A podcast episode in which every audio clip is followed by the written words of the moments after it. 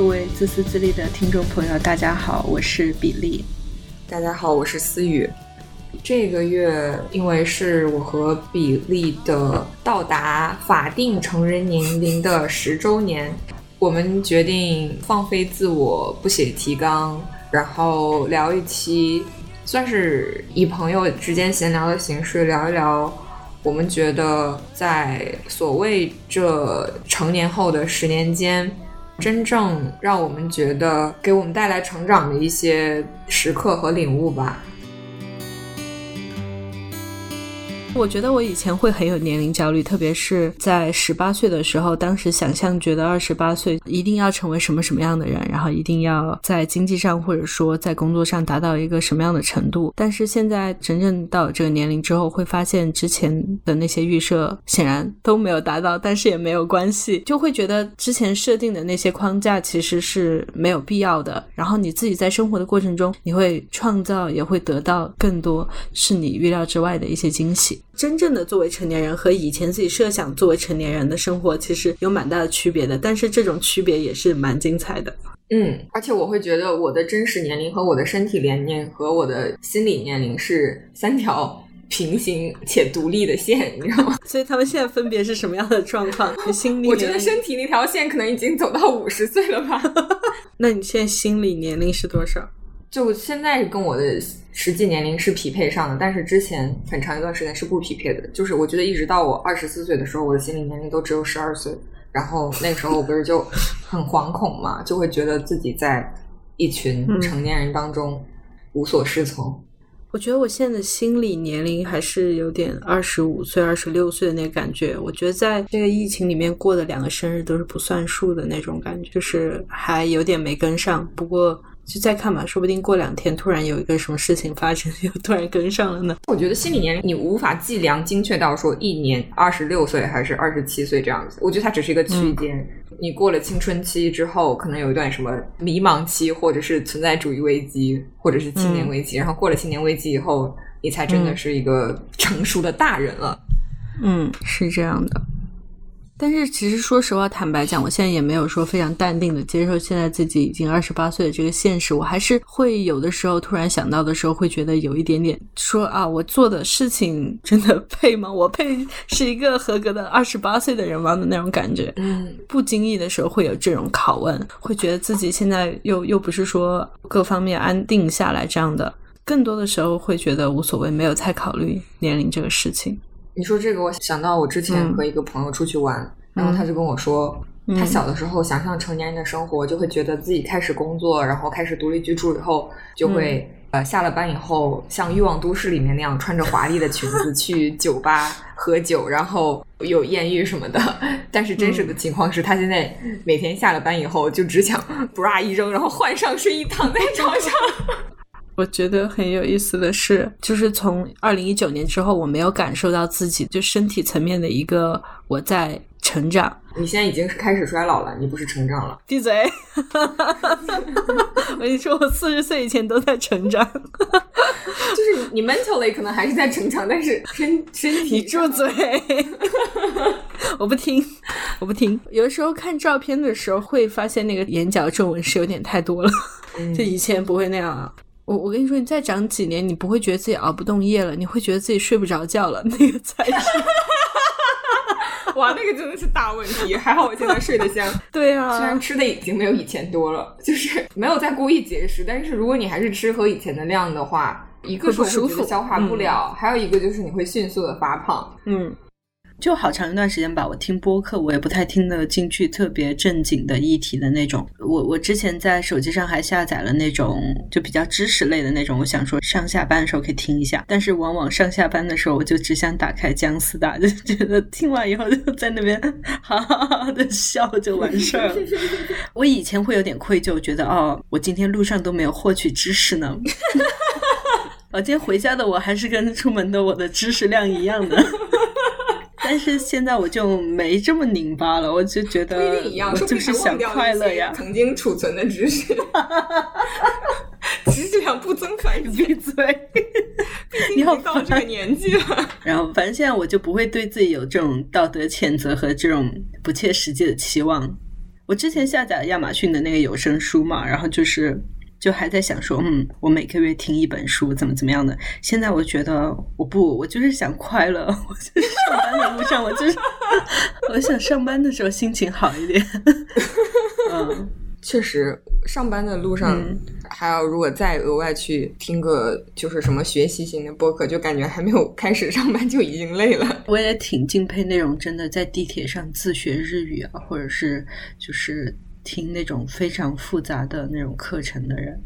嗯，那我觉得嗯是挺厉害的，但是我确实做不到，我也不想勉强了。我觉得可能每个人的处境也不是特别一样吧。所以，嗯，就是不一定是说对方是靠意志力，而是说有可能说那个是在他的处境之下，对他来说反而是一个希望和慰藉。因为我之前也有一阵就是特别焦虑或者说特别努力的时候，然后可能在那一两年里面，我确实没有什么娱乐，然后我自己也不觉得我做了多么大的牺牲。但是可能现在我就很难再进入那种状态了。嗯。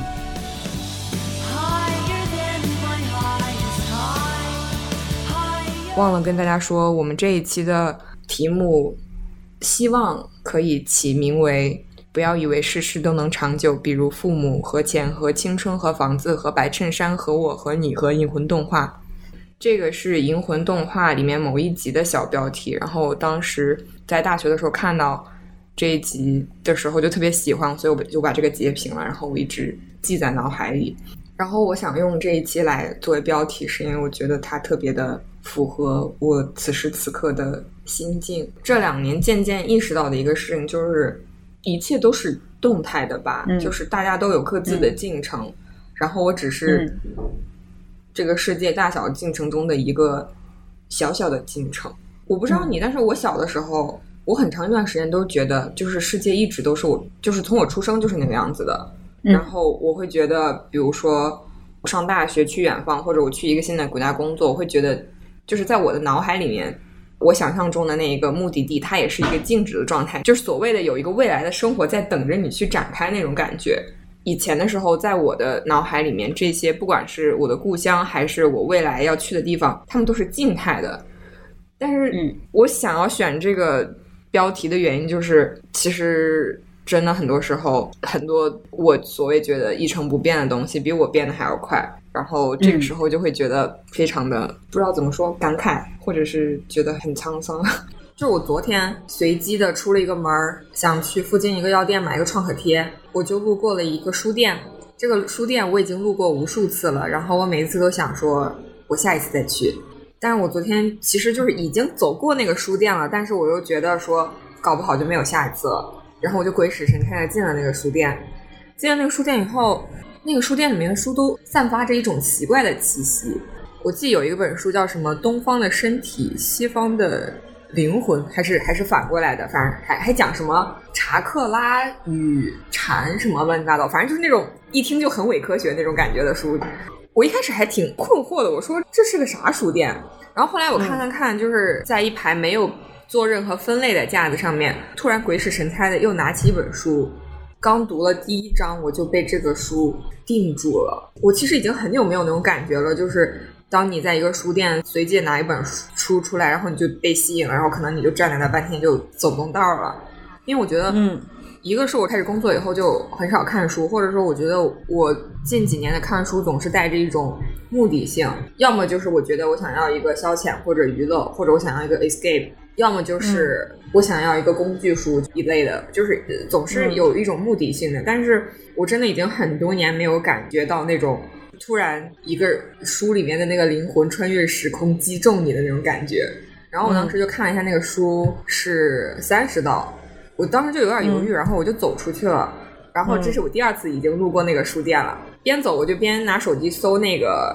题目，我发现这个书是米沃什写的。然后米沃什的被禁锢的头脑，就是当时我在旁听了中国通史一学期以后，王小鱼送给我的书，然后也是我写的读书笔记，用来作为历大的就是入门测试的那本书。然后当时我就觉得不行，这书我得买。然后我又一次返回来那个书店，把那个书买了。然后那个书结账的时候它只要十二块钱。后来我才意识到，说为啥这个书里面书店里的书都奇奇怪怪，因为它是一个相当于是二手书的那种。可能是就是书的年代也比较久，对所以都是打折的。嗯，我觉得很宝贵也很神奇的一个视角上的变化，就是我觉得我看任何 entity，就是小到一个书店，大到一个社区或者一个城市，就是我觉得他们都是一个有机的生命体，就他们不再是、在我的理解里不再是一个背景板儿了。嗯对，然后我就会觉得更加的珍惜这段缘。好感人哦。我觉得就是当你意识到周围的东西，它不是说一个理所应当的状态，它不是本应就一直在那里的状态的时候，你会更对生活有一点觉察力吧，然后也更会有一点感激的心态，就也不会觉得周围的人就是你生活的背景板。像我们之前说的那个一样，你不会觉得那个送餐员只是一个给你送餐的工具，而是也是一个有生命的个体，他也有他的人生。然后你现在不会觉得一个书店是屹立不倒的，它也会有存在的一天，也会有消失的一天。我觉得我比较早就意识到了这个东西，就当时以为自己懂了，然后等到自己亲身经历的时候，然后再发现哦，原来和之前认识到那些东西是完全匹配的的时候的那种感觉，又是蛮不一样的。就是脑子知道和心里知道是其实还不太一样。我觉得就是哲学上一直有一个讨论，到底是知易行难还是知难行易？哦，这个就是那个对不对？何为良好生活里面也写了有一章是关于这个，他就是说世界上并没有知行不合一这回事情。你看起来表面上的知行不合一，其实是因为你并不完全的理解这个事情，可能你只是脑子理解了，或者说你听别人讲过这个道理，但是你并不真的相信他，或者说你并没有真的体会过、经历过这件事情，然后它并没有内化成一种你的知识和信念，所以你嗯没有办法按照知行合一的方式去生活。有这么一个 argument 吧，就是说知行不合一是一个伪概念。我觉得很感慨的一个点是在于，我之前大概在十六岁左右的时候吧，有一段时间，大概就是初中刚毕业，还没有读高中的时候，然后那个时候我就觉得我自己已经就是所有的这种人情世故啊，然后就觉得嗯，自己就是没有什么不知道的那种，然后就那个时候差不多就是想给自己二十岁啊、三十岁啊、四十岁啊都写好信，然后分别安排好自己那个时候该做什么的那种。但是越往后越没有那种感觉了，会有在体认到当时模模糊糊的了解的一些概念的时候的那种，就是发现哦，原来真的是这个样子的，但是和当时的心境肯定不一样嘛。我觉得确实一开始知道那些东西和你亲身经历是不一样的。嗯，而且我觉得嗯你说的那种，在年轻的时候就可能觉得事情应该是什么什么样，就觉得好像自己看事情很清楚，然后觉得自己眼里揉不得沙子，就是觉得事情该怎么样就怎么样，然后好像年纪大了以后会觉得说。对一些可能不尽如人意的地方有有一些，虽然我觉得还是我脾气会比较暴躁，但是我觉得比原来更能理解一些可能原来觉得不能原谅的事情，好像现在觉得其实好像也并不是那么的不能理解。嗯，是这样的。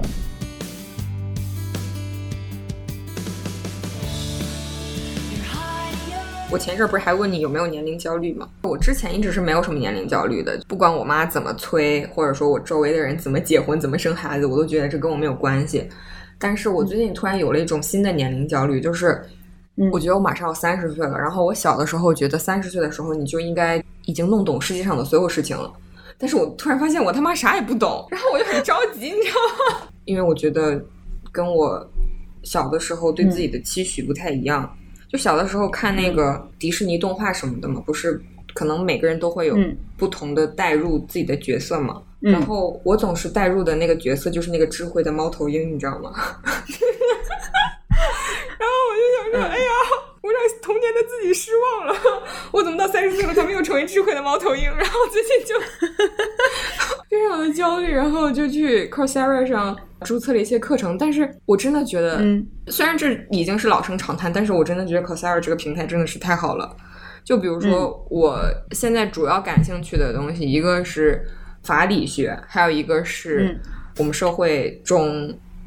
不是偏学术，而是偏应用层面的这种经济学现象，或者说嗯金融的知识。啊，还有一个我比较感兴趣的是这个其实我在大学学过，就是生理学，但是现在已经忘得差不多了。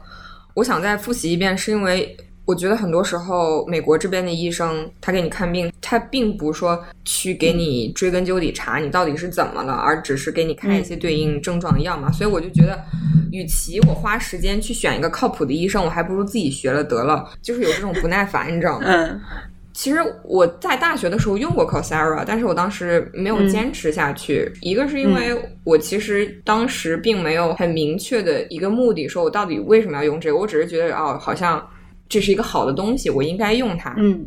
但是其实我是没有那种内在的驱动力，就是对于知识的这种明白你。饥渴。之前就会觉得嗯商业这方面东西，这种东西就非常的不酷嘛，就是很嗯现实。很不性感，但是我现在会觉得这些东西里面也有很有意思的部分，就是我觉得我们的文艺作品，不管是小说、漫画什么的，当我们嗯。去描述一个人去追求梦想，然后非常超脱世俗，或者说，嗯，大家想要让一个人被他对梦想的追求打动的时候，那个人总是在追求，比如说音乐，嗯。或者说戏剧绘画。就怎么就没有人追求这个经济学呢？我觉得经济学现在特别有意思。我现在真的觉得我是被那些 就是文艺作品荼毒了，你知道吗？就《月亮与六便士》里面那个，他不是为了画画吗？所以你现在是要为了经济学。对，我现在要为了六便士证明，六便士里面真的有很感人的人类智慧，你知道吗？我举个例子啊，我现在上的这个，它不叫它不是经济学课程了，它叫金融市场，然后他是耶鲁大学的一个教授教的，然后他教这门课教了十几年了。他在第一门课上就说，这不是一个教你如何赚钱的课，就是他嗯不是教你如何变成大富翁的课，它是一个让你理解如何把事情做成的课。然后我当时就大为震撼，然后我想说，这跟我想象中的经济学不一样。然后我就往下看，我就发现它里面有一个很打动我的点，就比如说有很多。经济学里面的设计或者说系统，它其实是非常顺应人性，但是又因势利导，嗯来保证一个系统的可持续的产生一个好的结果的。举一个例子，就是比如说我最近看在看那个洪水灾害险，第一次听到这个概念也是我前一阵儿去德州的时候稍微看了一下德州的房市，我就发现说德州的房子你买房的话，很多时候都要看区域，有的区域就会要求这个 flood insurance，这是我第一次听到这个词，我觉得很无聊，然后很不性感。但是他当时在这个课里面就讲这个 flood insurance 这个东西，比如说一百年前吧，有很多美国人，他一个是出于对于地理条件的不了解。还有一个就是当时没有很成熟的这种金融产品，所以他们就会把房子盖在这种高风险区域。那可能在某一个时刻，就灾难突然来临，他们的房子就，嗯。或者说他们整个的小区就被摧毁了嘛。嗯。那其实这个时候就是一个两难的困境，就是说，如果政府在这个时候无条件资助他们再盖一个房子，就会有很多人就会觉得，既然我我的这些损失我自己不需要承担的话，那他们很多人又会把房子盖在还是同一个地方，因为他们想要所谓的就是说去保持自己的一个 community 的这种熟悉感，嗯或者说他们就喜欢住在那儿。这个也是人性的一部分，就是因为他觉得这个事情对他来讲没有后果嘛，他也没有一个很明显的感觉到说，哦，我其实是间接的花了很多纳税人的人的钱，让别人来帮我承担这个后果的。那如果政府不去介入，然后不重新给他们资助的话，那很很多可能本来是小康的家庭就一夜之间支离破碎了。然后，嗯那你让这些人怎么办呢？就是这个其实是一个两难的困境，所以 flood insurance 在这个时候它就发挥了自己的作用，就是从某一个时刻开始，政府就说，如果你要在这个高风险地区建房子，你就必须要买这个东西。嗯那么很多人可能他就会去把这一个方面的开支去记记入他自己的这个成本公式。就比如说你在一个高风险地区盖房子，你的成本就更高了嘛，就相当于。嗯那你也可以盖，但是说到时候如果你有灾害的话，那这笔钱的话就可以从你每年交的保险费里面出一部分。那这个就是不光是对你个人来讲是一个保障，其实从整个社会来讲也防止了纳税的人的钱被某一两个人的不管是有意或者失误的选择而浪费掉嘛。哇，那这个真的很巧妙。对对对，然后还有一种情况就是说，有的人他可能确实是不知情，就比如说他买嗯二手房，然后他你可能比如说原来的屋主他知道自己是在这个 flood zone 的，但他可能怎么讲，就出于人性的。自保或者将自身利益最大化的这个倾向，他就会不告诉买家接手的人说，我这个其实房子是有被冲垮风险，他是没有 incentive 去做这个事情的。虽然说你觉得他道德上可能是有所指摘的，但是他其实是一个符合人性的选择。但是如果你政府强制在所有的这个 flood zone 收这个 insurance 的话，这个就变成了一个他没有办法隐藏的事实，因为买家会在签约的时候看到说，哎，这笔钱是怎么回事，那他就完全可以再重新去考虑这件事情。思考，嗯，所以我就觉得这是一个非常美好的事情，就是你不可能让每个人都做一个道德上的完人，或者说去违背自己的这种人性也好，或者说违背自己的利益也好，来去构建一个系统，而是说你要。想说我要设计出一个方法，说怎么样能让这个系统来保证最坏的情况不会发生？可能比如说这个系统里面的每一个人没有说谁是特别亏的，没有说谁是特别赚的。就我觉得这是一个非常性感的事情，就很巧妙。因为我觉得在很长的时间里，我们会有一种感觉，觉得看不见的东西好像就不存在一样。然后有一些东西我们也不是很了解它的运作原理。但是有的时候，文科的这些制度设计，它和化学元素之间的反应一样，是很有意思，是很精彩的，是你的肉眼或者说你的其他感官不能说是直接的马上就理解它的，但是它能够通过各种精巧的。搭配和设计能够不能说是完全解决问题吧，但是能够在极大限度上的，就是尽可能的去让事情的这个解决，尽可能的照顾到更多人的利益，这样的，我觉得对对对，就是很酷。我就记得原来就是在中国通史的课堂上，王小鱼说过一句话，但我不记得他这个原先的出处是什么。他就说，一个好的城邦就是让做好人变成一件容易的事情，一个坏的城邦就是让。你做一个好人变得非常困难，嗯，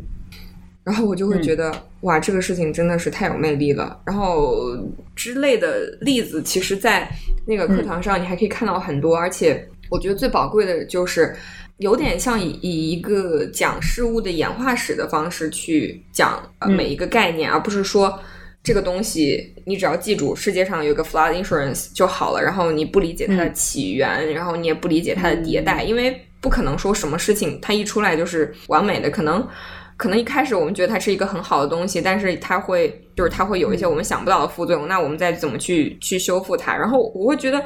看完这个是也没有上完这个课程，我现在只上了第一周的课程。一个是我会觉得这个经济学或者是金融市场它其实是一个非常有用的工具，其次我会觉得变得更加的乐观，因为你能感觉到说，其实这几百年来人们是在。不断的去解决我们社会中的问题，而且不断在企图优化这个解决方案的。虽然说，可能如果你不去了解这一段历史的话，你就会觉得你只是看我们静态的社会的某一个切面的话，你就会觉得，哎，现在的某一个事情是不对的。就比如说，你能看到社会中有很多的问题，但是你没有看到的是。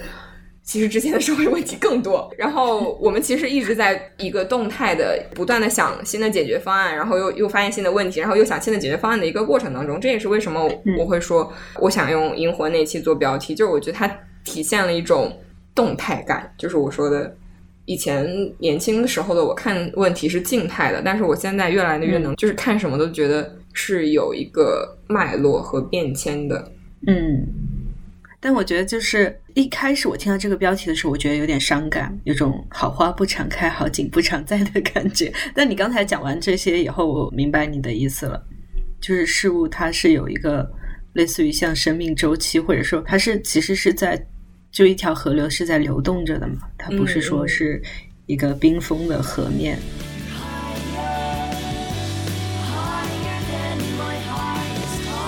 你刚才说你那个在迪士尼。动画里面就是自我代入的角色是智慧的猫头鹰，我就想到我之前小的时候看动漫的时候，当时很神奇，我自我代入的是巴斯光年。哎，你这么说，就觉得你俩有点像，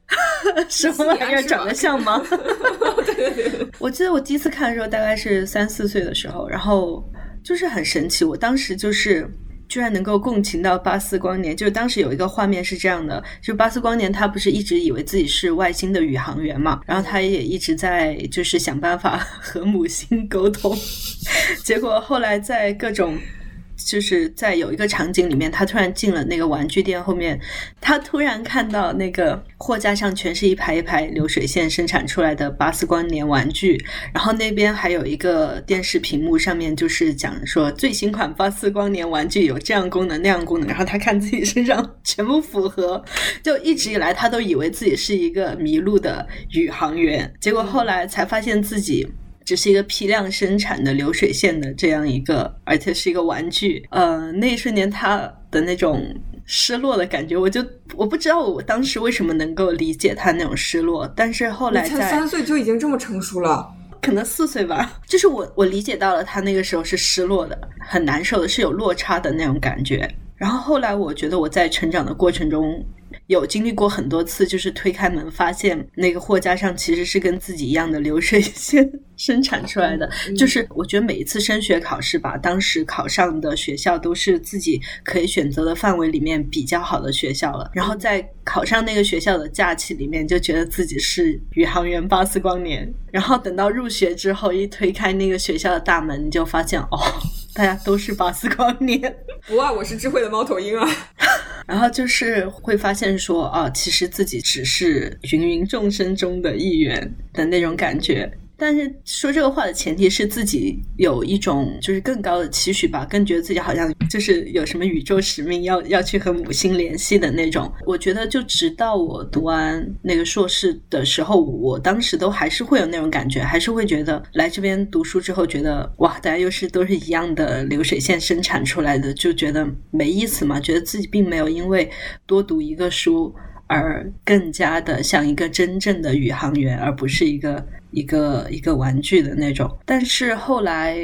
我我觉得现在就自己慢慢的和解了，觉得自己并不是一定要去作为一个宇航员才有存在的价值，就是和自己人性的一面和解了吧。我我前段时间看到一篇文章，里面说他那个那个文章是介绍一个。心理学效应叫做“金孩子效应”。如果直直译过来啊，就说一个孩子他如果从出生开始，他父母就对他有很高的期许，然后周围的人也对他有很高的期许，他就会不知不觉中觉得好像自己如果只只要是普通一点，或者说平凡一点那样的生活都特别的不堪，然后自己必须要任何时候都要在那个期望值之上，这样的话才是那个生活才是值得过的那种。然后我觉得我现在就是慢慢的觉得，并不是说要那样的生活才。值得过，而是说自己生而为人就是值得的。然后也不是说一定要九十分或者说一百分的事情才值得去做。有的时候那件事情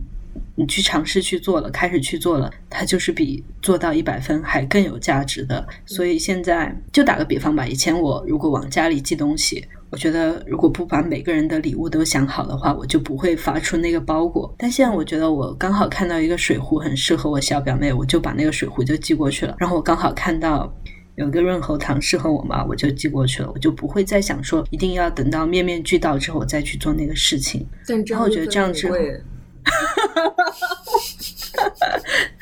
是是，你有钱了，你成熟了，也有钱了。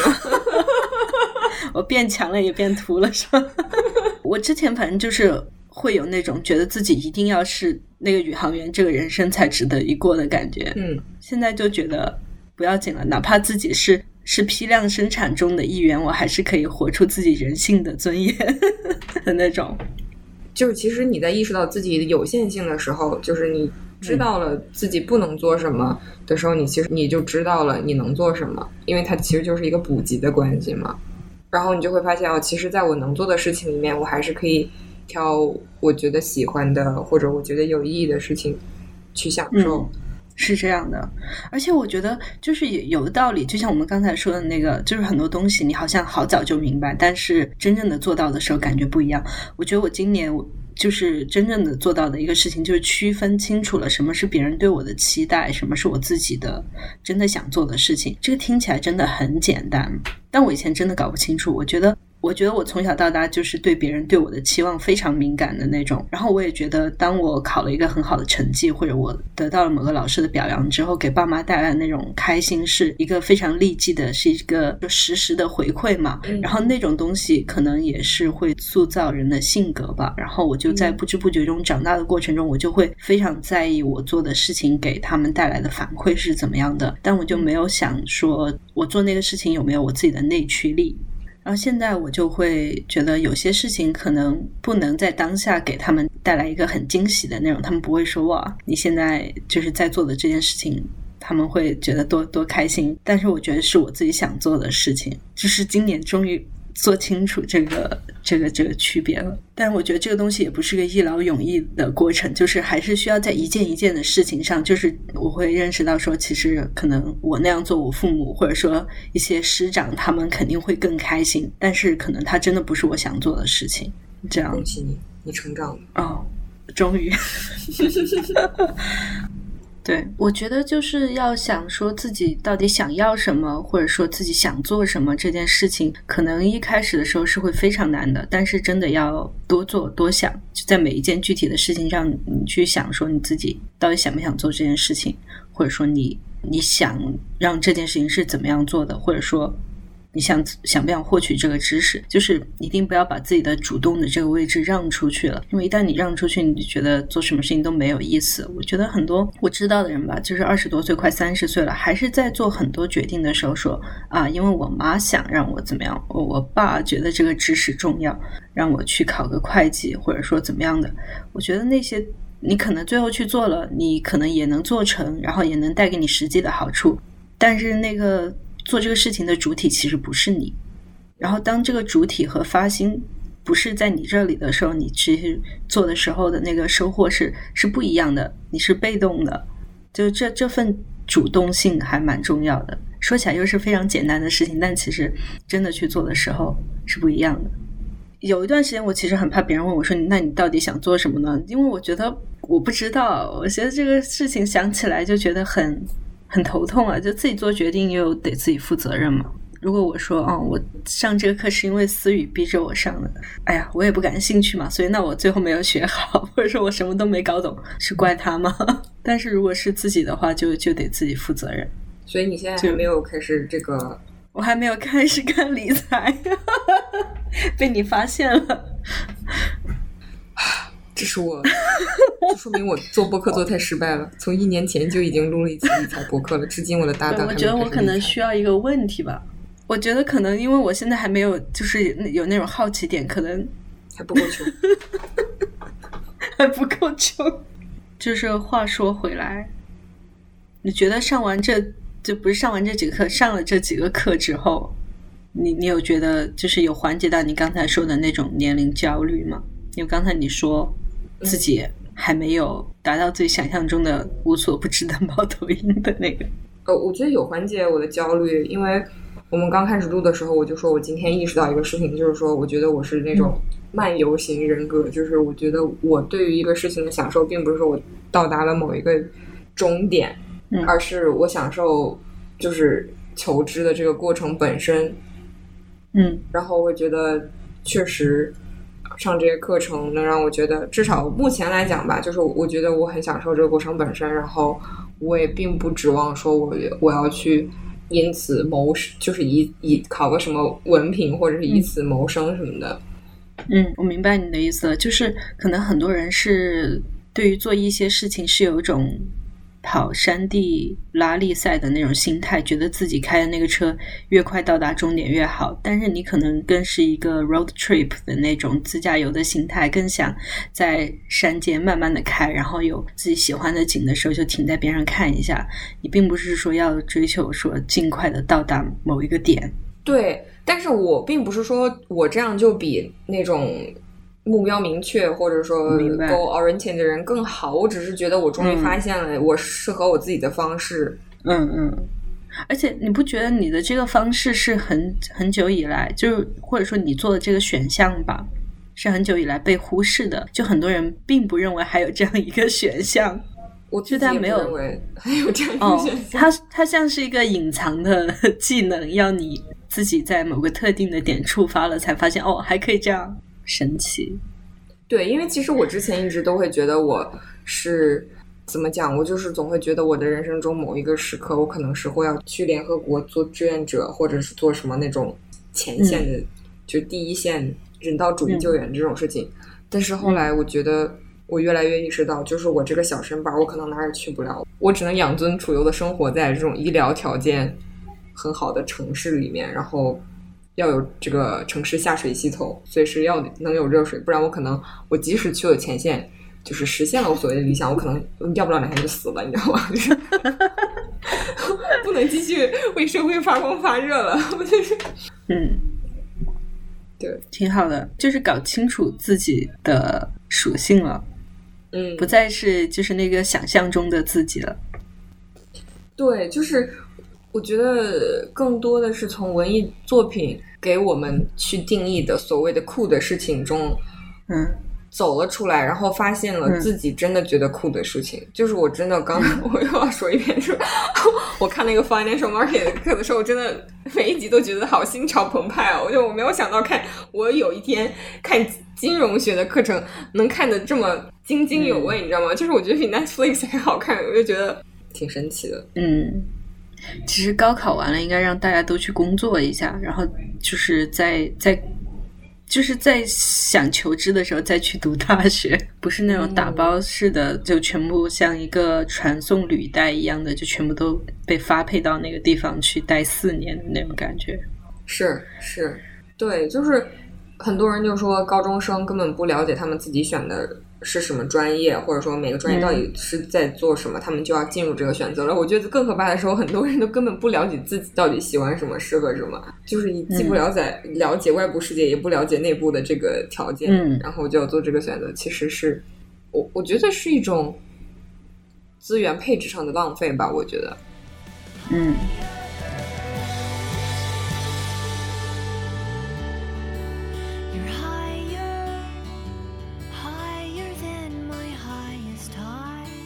刚刚有说到你成长的过程，就是你从觉得自己是一个宇航员，意识到自己是一个巴斯光年的过程。我觉得很多的青春电影的叙事，或者是大众化的对于成长的叙事，都是其实比较偏伤感的一个角度，总觉得好像成长是一件就是泯然众人的悲伤的事情，但是。我现在觉得，至少我个人的体验来讲，我不觉得成长本身是一个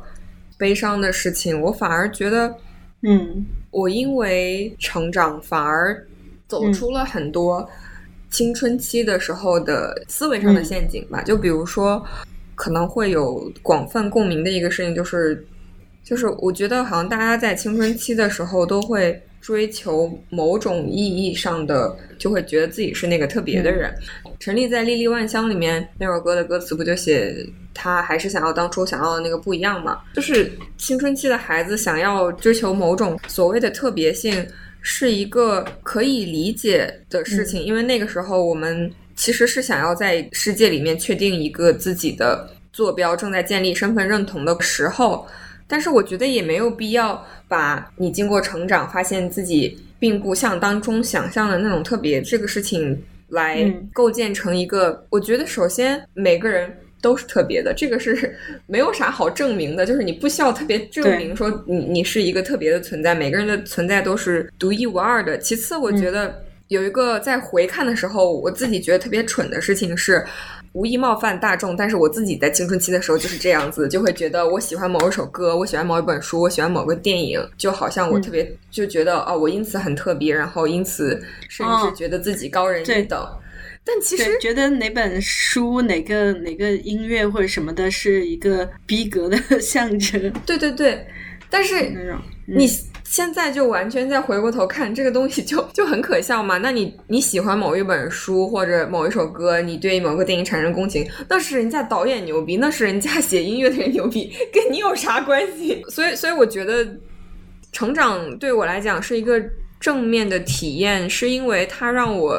走出了很多。我觉得再回看，其实是挺蠢的一些思维上的陷阱，或者说一种认知上的局限。嗯就我觉得，首先，即使我现在已经快三十岁了，我还是嗯就不认为成长是一个泯然众人的过程。我还是觉得我们每个人都是特别的，只不过这个特别本身有多少价值，是需要你去做工来为它添砖加瓦的。就是你，你不会因为喜欢某一首歌、某个电影而自动变得自动高人一等。对自动有价值，而是说你能为自己这个选择付出多少。就像你刚才说的那个，很多的叙事里面，觉得成长是一个幻灭的过程，好像自己做不成那个英雄之后，就是一定就是成为凡夫，就是一个巨大的失败的那种。嗯一方面是普通人也有普通人的珍贵之处，嗯。就是我觉得我们当看惯了那些英雄的叙事之后，就会很容易觉得好像自我代入，然后就去和强者共情，就觉得嗯那些凡夫俗子不堪一提的那种。但其实当你回到具体的生活中的时候，就像你刚才说的那个人性很复杂，就是有的时候在在普通的人也会有他的瞬间闪光的人性的那个部分。嗯然后更多的时候，就是平常的日常生活里面，你不你不觉得它就像那种一个一个一个的生态系统，就是就是在微观的生态系统，你仔细去看了，它里面也是五脏俱全的，也是有非常立体生动的各种因果关系，就各种连接，所以。就是佛教是里面说的“一花一世界，一叶一菩提”。我觉得你今天说了哦很多就是佛教上的概念，我该不会你十年以后就出家了吧？对你刚才说你总想着就会在成长的某一个节点去联合国做志愿者的时候，我就说我我总觉得我在成长的某个节点会去出家一段时间，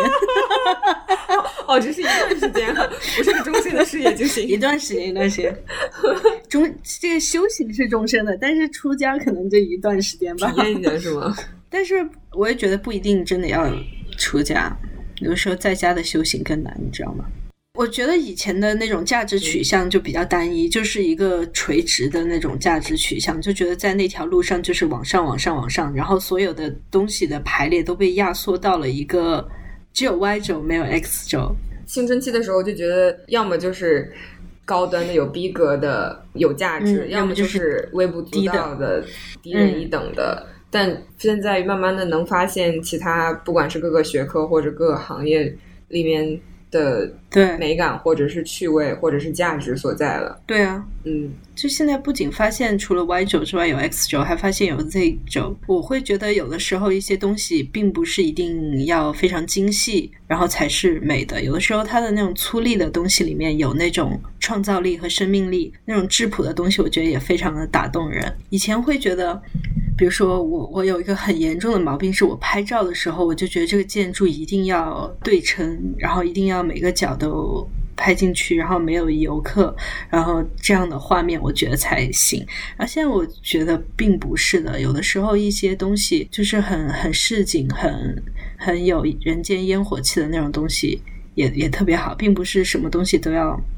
非常精细化的，然后非常的乌托邦式的才、才是美。我觉得自己的雷达接收的信号能够更多了一点。对我我觉得其实好像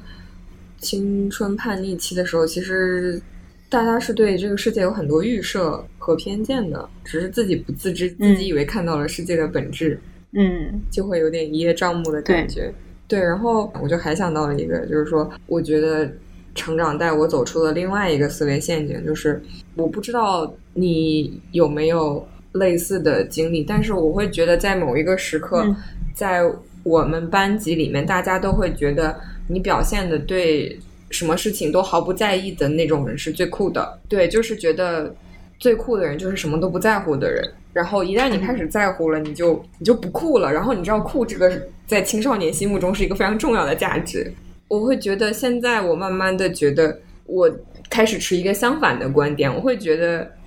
你知道说一个事情它可能不成功，可能会让你伤心，但是你还是去关注这个事情，并且持续的推动这个事情，即使是你觉得你也只能做很小的一部分，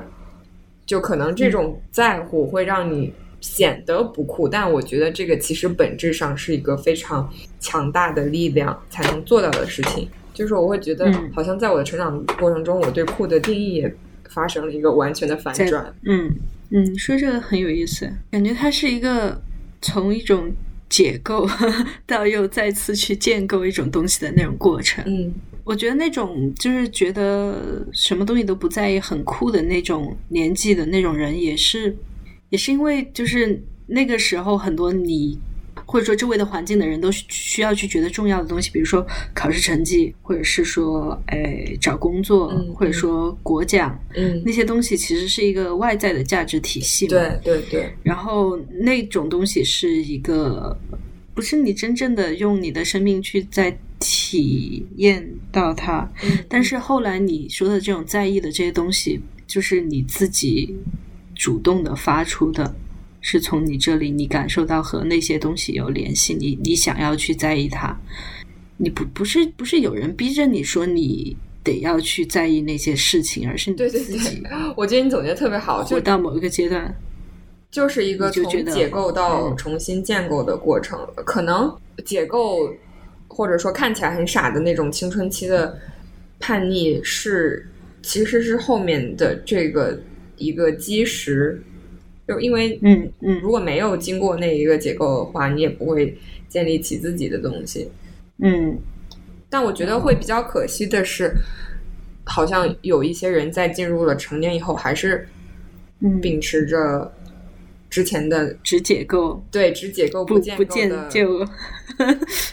有，嗯嗯，是的。我现在很希望能够在接下来的几年，就是找到一个我觉得自己可以把自己全身心的投进去的那样一个东西，是不是听起来很像邪教？其实我见过，就是很多就是职业上，就是自己的事业上，把把一个工作做成事业的人，真的其实他不太有那个。自己的个人生活和这个工作时间的区别，就是，但是他又确实是享受着那件事情的，嗯，然后我就觉得很羡慕那种人，但我好像现在还在还在寻找，还没有找到，因为这几天一直在看就贾樟柯的这个他的书嘛，也在看他和许志远的对谈，然后我。只看贾樟柯本身的文章的时候，我会觉得，哦，他这个文艺青年好幸运啊！就是他的这些写的剧本最后都拍出来了，怎么样的？然后看到别人和他的那个对谈的时候，才知道他其实拍电影也很辛苦，有的时候早上五点钟起来，然后大半夜才收工。就是如果按照一个工作的角度来讲的话，你会觉得非常的。太过了，这都不是九九六了。但是如果是说做自己一个喜欢的事情，然后短期内做这个做这样一个项目的时候，这样高强度的投入，然后还是快乐的，我觉得哇，这就太酷了。嗯嗯，我之前看过一个特别好玩的伪文献，它就是其实是一个教授写的，劝呃年轻人当选择科研事事业之前要三思，就是说你一定是得非常喜欢这个事情。你才，这才这对你来说才是一个好的选择，因为你在做任何一个事情的时候，如果这个事情本身是你不想做的，就是任何事情都有这么一个公式啊，就是说，如果这个事情本来是你不想做的，那你除了做这个事情本身所需要付出的做的这一个功以外，你还要再加上一个克服你这个不想做这个事情的所产生的摩擦力。就是他把这个精神的概念物理化了以后，我就觉得非常好理解。嗯，是这样的。哎，我觉得说回到刚才的年龄焦虑的这个事情，我觉得有的时候我我的有一份年龄焦虑不是来自于自己，是来自于我的家里的长辈。我是我不是说我焦虑我的年龄，我是焦虑他们的年龄。就像我们标题里面讲的这个，我。我我就是一开始去读大学的时候，我真的我的可能至少有三四年的时间，我的脑海里是我的父母永远都是四十六岁的那种，就他们永远都是身强力壮，然后不会变老，然后也不会说需要去去医院什么的，嗯，就是自己的脑海里面是一幅静止的画面，然后我随时回到家，不管我是大三还是大四还是什么时候回去，他们都是像我高三的时候是一模一样的那种。但是就是现在就会发现说啊，不是的，就父母也好，呃，这个城市也好，嗯周围的朋友也好，确实就是都是会变化的。嗯然后我我有的时候嗯、焦虑，我不是说觉得自己三十岁了还还怎么样怎么样，我是会觉得哦，就是好像好像父母在在变老的时候，自己的那个成长的力量没有跟上他们衰老的速度的那种感觉了，嗯就会有一点会有一点担心。这个我是真的现在都还是有一点点焦虑。呃，肯定你回到他们身边是是能够说多一些陪伴，然后能够多一些照顾，但是我并不认为说那个能够改变他们变老、一直变老的这个事实，就这个是一个一直在进展着的事情。对我懂，我懂。对、嗯我，我觉得，对我，因为我刚刚有说说，我觉得成长本身并不是悲伤的事情，嗯、但我下句话没说，就是我我我觉得很多时候我们觉得成长是悲伤的，是因为我们会在这个过程中看到离别、衰老和死亡。但是这些事情嗯本身客观上来讲，它就是一个悲伤的事情，它跟成长没有关系。就是它不管发生在什么时候，它都是嗯一个悲伤的事情。然后我觉得，我我至少我可以坦诚的说，我到现在还没有想到一个和他和解的办法。就是说，我现在想到这个事情的时候，我还是会觉得很难过。嗯但是我那天有看到一个台词吧，我我不记得是哪里的台词了，然后他大概说的是。生命里面有一些事情就是没有办法的，就是你只能接受，比如说死亡。嗯除了接受以外，你你能想出什么其他的好办法吗？我觉得好像其他的好像，即使你能想到所有的办法，也只是一些文字功夫，或者说你有一些心理学的小妙招嗯去帮你不那么的悲伤，但是嗯，没有什么事情是可以让你绕过这个离别或者死亡嗯本身的。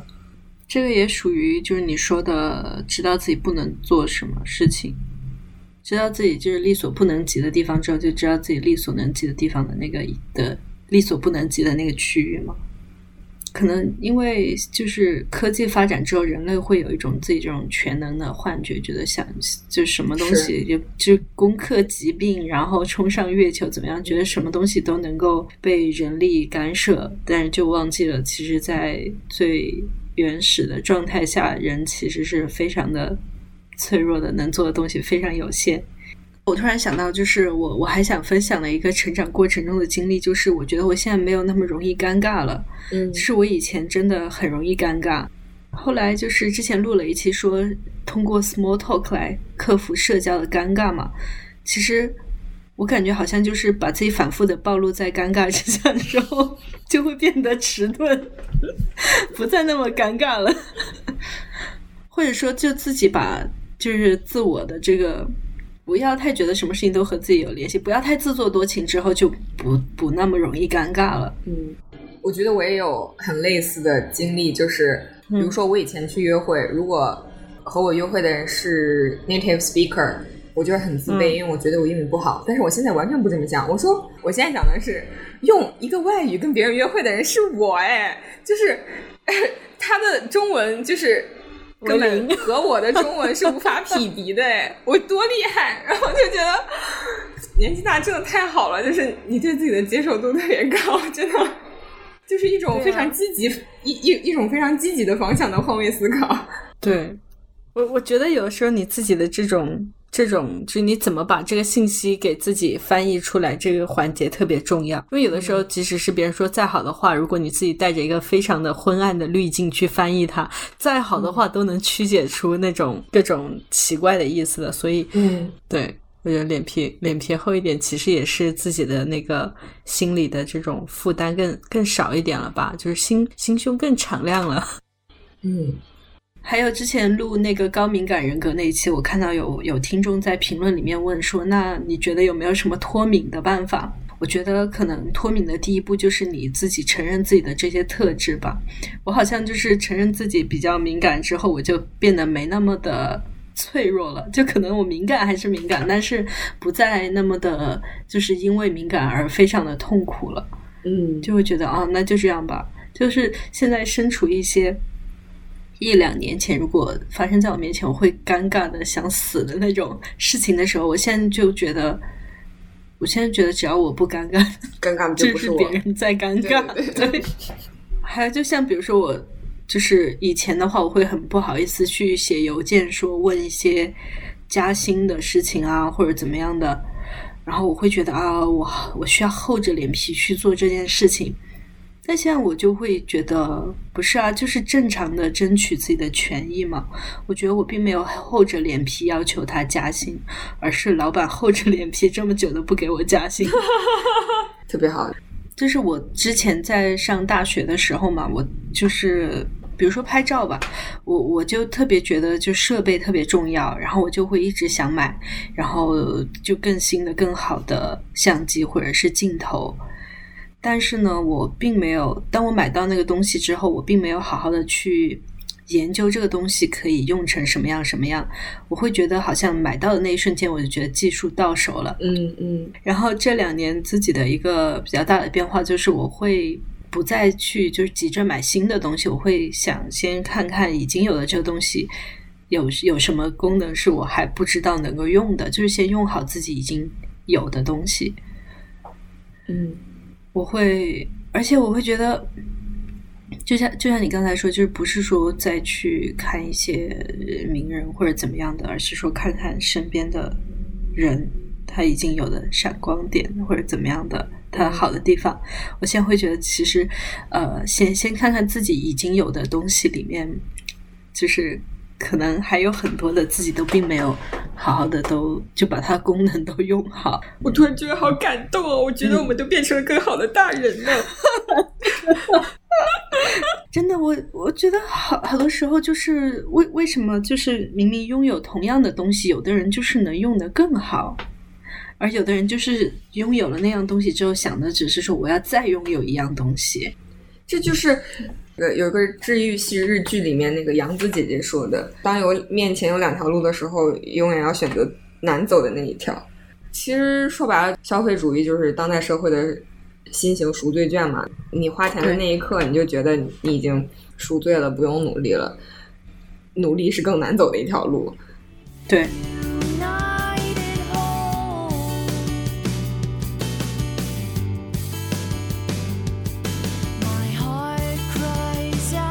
我有个同事，他是九七年的，然后他是那种就是高中读完之后就读了两年的专科，然后就就开始工作的那种嘛。然后以前就是如果是在国内那个环境下，我会多多少少心里面有点精英主义，会觉得这样的人就是没有知识，没有没有文化素养。嗯嗯。但是现在就会觉得他们有他的。他有他的专业技能，而且他有他就是人作为人的很真实、很好玩的那一面。嗯，就并不是说他非得要是哪个大学毕业的才配做人。每个人成长中，你接收到的教育资源都是不一样的，而且而且而且说白了，嗯，智商怎么讲，它也是一种，就也得也得像抽签一样。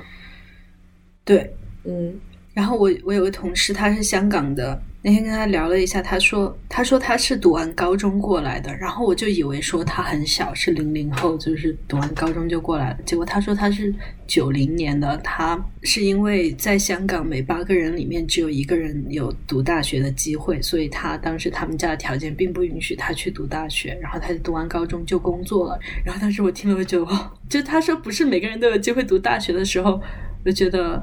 哦，又好像是一个以前就知道的事情，但他说出来的时候，我又好像重新知道了一遍这个事情，嗯的那种感觉。就以以前我我的价值体系里面，其实还是会觉得，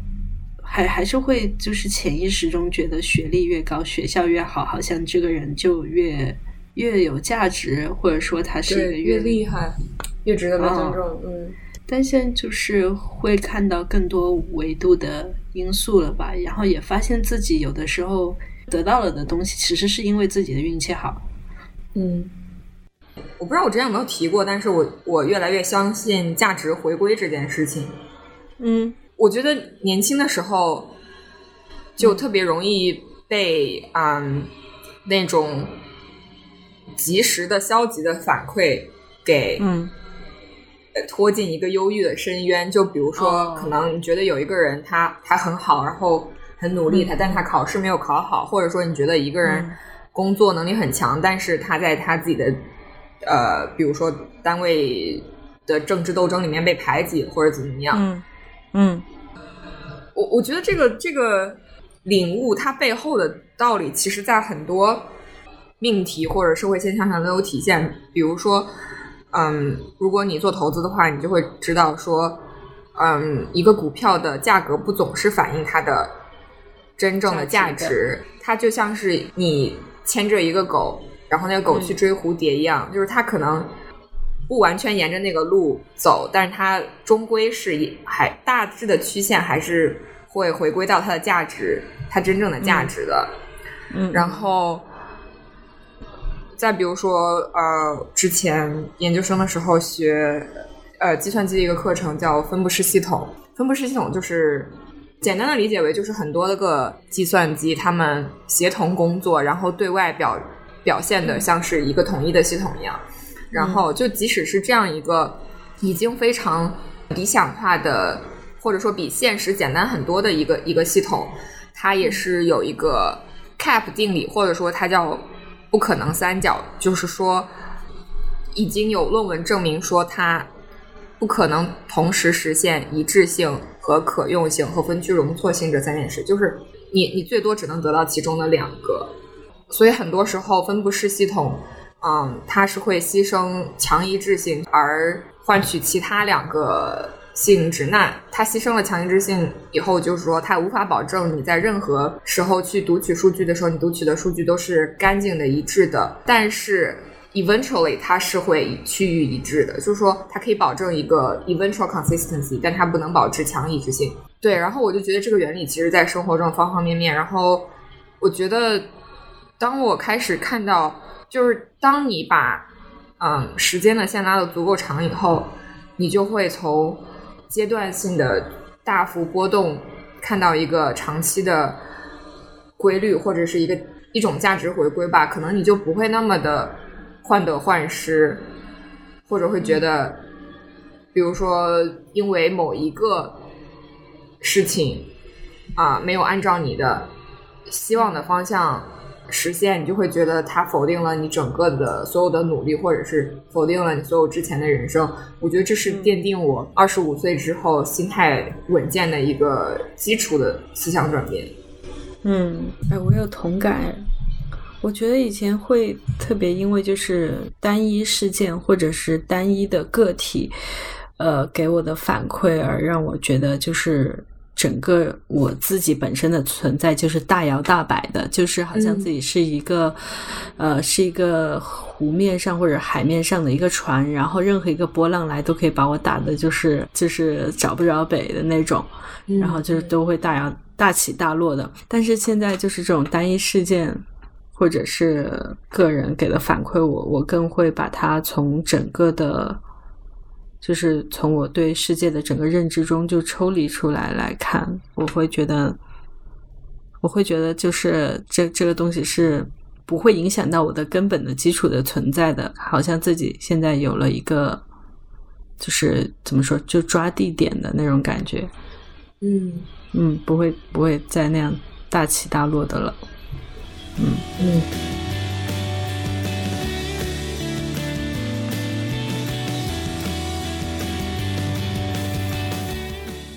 我是觉得成长不是以时间为单位去做计算的，而是说你遇到了什么问题，然后你克服了那个问题以后，你又积累了新的经验值。嗯，然后，所以，我我觉得我在二十四、二十五那一阵儿特别不好，就是因为那个时候丢给我的全都是新的问题。嗯。但是我，但我，但我很高兴，就是我我挺过来了。就是我记得特别清楚，那一阵儿去呃心理医生或者去医院做那种，相当于他是心理健康的问卷筛查吧。嗯啊，有很多，他有很多的问题。嗯呃，比如说你最近是否觉得焦虑，然后睡睡觉怎么样，吃饭怎么样，然后情绪怎么样，就几乎那些所有的问题，我都在。就非常不好的那一溜，但它里面有一个问题是你是否曾经有过自我伤害的念头，或者是想过自杀这件事情，我都是 填绝对没有。就是这个，其实是因为我高一还是高二的时候吧，跟我家关系比较近的一个亲戚，嗯，有一个亲戚因为抑郁症自杀去世了。然后我觉得当时这个事情对我冲击特别大，嗯。然后我记得高中的时候，我是每学期有一个小本子，就是用来记作业或者记一些及时的，就是随感那种小本子。每学期有一个。然后我记得我当时也是因为这个事情，就是懵，我我懵逼了很久。但是我觉得我最后走出来那一刻，是我当时就是在本子上给自己写，我说我说不管怎么样，我想先活到一百岁看看。不是因为说我觉得。有什么东西是我必须要实现的，或者说有什么东西是可以随着年岁增长而得到的，而是说我觉得我很好奇一百岁的自己是什么样子的。嗯，所以不管后来我觉得我整个人精神状态有多么不好，或者说有多看不到希望，我从来都没有动过就是伤害自己的这个念头。嗯。我觉得我又找到我一个我们为什么会成为朋友的原因了，就是我也是就是非常想长生不老的这种，我不是不是为了长生不老，不是不是不是不是为了说活着而活着，就是想说，我我觉得死亡是一个不用你自己去亲手动手做的事情，早晚都会发生。然后在此之前，就是想尽可能多经历一些生活中可能会发生的事情，然后看自己会。变得怎么样？然后周围的人会是什么样？就是就是还蛮看重这个过程的吧。对我我我觉得我工作快四年嘛，然后想法也变了很多。第一年就是觉得哇，什么科技最新、最牛逼、最狂霸、酷炫拽，我就要去去什么做，觉得我就要去做什么。但是后来可能一两年之后，我就觉得哦，其实其实你最终 contribute 的这个产品是什么是很重要的，就是你到底是在做一个，因为因为说实话。我所谓的个人投资，我最大的个人投资，并不是说我买了多少股票或者我买一个房子什么的，而是我的时间嘛，就是我活着的时间。对，然后我就会觉得，哎，那我投资了我我的生命和我的智力和我的精力，那我最后到底为这个世界干了什么呢？我会觉得，我会开始思考产品。但是我现在就觉得。还是一起工作的人最重要，就是一个人的生活的幸福质量，百分之九十是由和他工作一起工作的人是怎么样的人来决定的，甚至都不一定是水平好不好，而是就是对方是不是一个就是讲道理的人，就是是很重要的。我觉得就是成为成年人的这个过程，并不是一个一劳永逸的事情。就是它跟你打扫家里一样，就是你大扫除一次之后，家里还是会逐渐逐渐的变乱，然后你又需要大扫除一次，然后觉得就是你自己的心境。你觉得这段时间非常的平稳，非常的祥和，看一切都觉得哦，胜券在握，也不是胜券在握，就看一切都觉得啊，这些风浪我都见识过。但是可能过一段时间，你又会进入一个未知的水域，又会因为一些风浪而大起大落。但是至少你知道，你以前也经历过类似的风浪和起落，所以在面对这样新的情况的时候，你。不会像你第一次面对这种情况那么紧张。我记得有一句谚语是这个意思，但我不记得那个谚语的原话或者是作者是谁了。嗯，那个谚语的意思就是说，虽然不能小看未来未知的困难，但是也不要轻视我们过去已经克服过的困难。我的二十八岁的寄语和感言就是：我希望如果有听众听到这里的话，也可以自己和自己进行一个约定吧，就是。不管你现在是不是在经历一段很痛苦的时期，但是我可以向你保证的事情就是，多痛苦的时期都是会过去的。然后你可能会想要知道经历过这段时期以后的你是什么样子。嗯，对，所所以就是不要放弃吧，只要活着，总会有好事发生。嗯，谢谢大家收听。欢迎大家在小宇宙还有微博跟我们留言互动，然后我们最近也开通了我们的爱发电平台，欢迎大家去平台上订阅我们，也可以随机打赏，获得我们的帆布袋、明信片等等周边。我们下期节目再见，下期节目再见，拜拜，拜拜。